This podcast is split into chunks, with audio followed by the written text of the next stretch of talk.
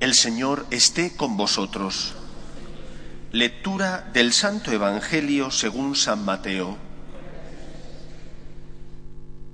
En aquel tiempo dijo Jesús a sus discípulos, Cuidado con los falsos profetas.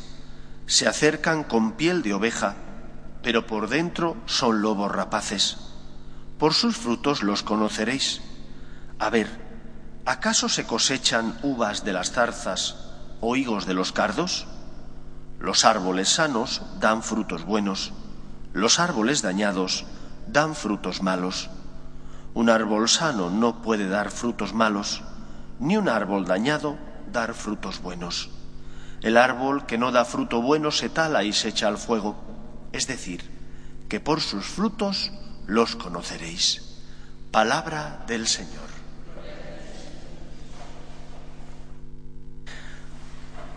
Hoy el Santo Padre creará cinco nuevos cardenales.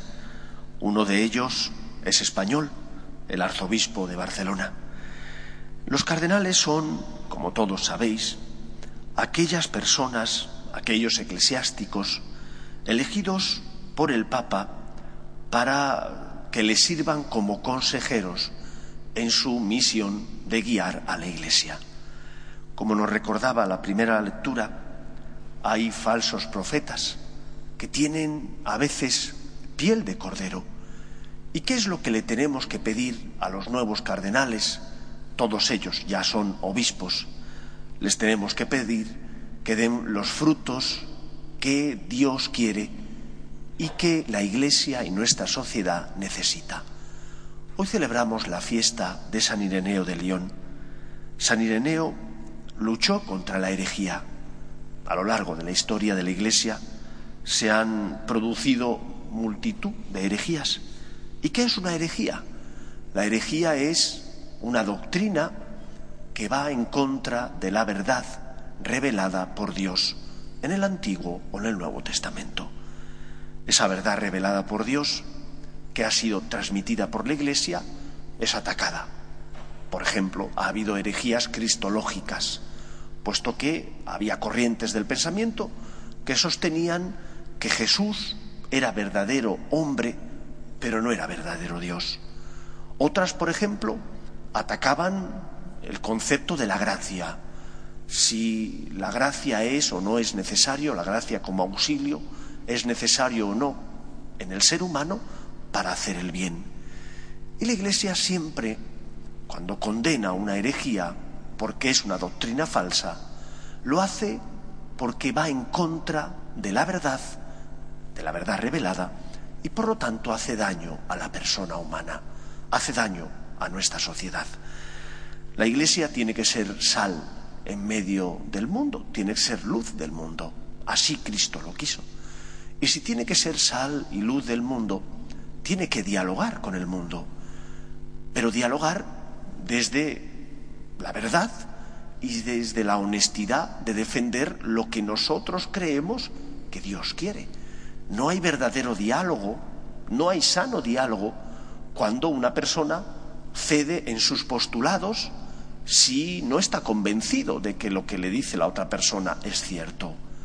Ser fiel a la verdad es un bien para la Iglesia y en definitiva también para el ser humano. Y por eso hemos de pedir a estos nuevos cardenales que hoy serán creados y a todos los obispos y a todos los sacerdotes y a todos los que formamos parte de la Iglesia, seamos laicos, consagrados, sacerdotes, obispos o al propio Papa, esa fidelidad a la verdad de Cristo que hace libres a las personas. Vivimos un mundo, una época convulsa y difícil después de la exhortación apostólica Amoris Leticia, algunos eclesiásticos sostienen que se debe y se puede dar la comunión a divorciados vueltos a casar que, porque se han vuelto a casar y no tienen la unidad eclesiástica, en palabras de Cristo, están viviendo en adulterio. Y que a esos divorciados vueltos a casar que viven en adulterio y que no viven o no intentan vivir en continencia y en, castidad perpetua, A esos se les puede dar la comunión a pesar de que no quieran vivir en castidad. Eso va en contra de lo que estableció el Papa San Juan Pablo II en otro documento que es la Familiaris Consorcio. Y va en contra de lo que la Iglesia ha mantenido a lo largo de toda su historia, porque está basada en las palabras de Jesús, cuando dice, en el principio no era así, por vuestra terquedad Moisés permitió que dierais acta de repudio a la mujer, pero en el principio no era así. Por eso abandonará el hombre a su padre y a su madre, se unirá a su mujer y sean los dos una sola carne. De forma que lo que Dios ha unido no lo separe el hombre. De aquellas palabras la Iglesia ha deducido una práctica que ha mantenido desde aquel momento y que no puede ser cambiada, puesto que estaríamos poniendo en cuestión las palabras de Cristo que nos han sido transmitidas por todos los evangelistas. Por eso, diálogo sí, diálogo con caridad, poniéndonos en el lugar del otro. El Papa Francisco habla con frecuencia de que los eclesiásticos, los obispos, tienen que oler a oveja, es decir, tienen que ponerse en el lugar de aquellas personas que tienen que cuidar. El pastor tiene que abrazar a las ovejas si están enfermas, las tiene que cargar sobre los hombros.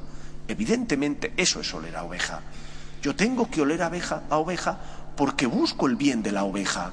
Y el bien de la oveja, lo mejor para el ser humano, es siempre hacer la voluntad de Dios, ser fiel, por tanto, a la verdad. Pues recemos y pidamos para que la Iglesia se mantenga unida, siendo fiel a la verdad revelada, y para que los nuevos cardenales que hoy serán creados colaboren con el Papa en dirigir la Iglesia por el único camino que debe ir la Iglesia, que es Cristo. Él es el camino, Él es la verdad y Él es la vida. Todo lo demás sería caer en la mera secularización, en vender humo, en engañar, porque solo Cristo es el camino que nos lleva a la vida y a la salvación. Pidamos al Señor que ilumine a nuestro Santo Padre, el Papa Francisco, a todos los obispos, a los cardenales, para que sean fieles a la verdad revelada. Que el Señor nos ayude. Nos ponemos en pie.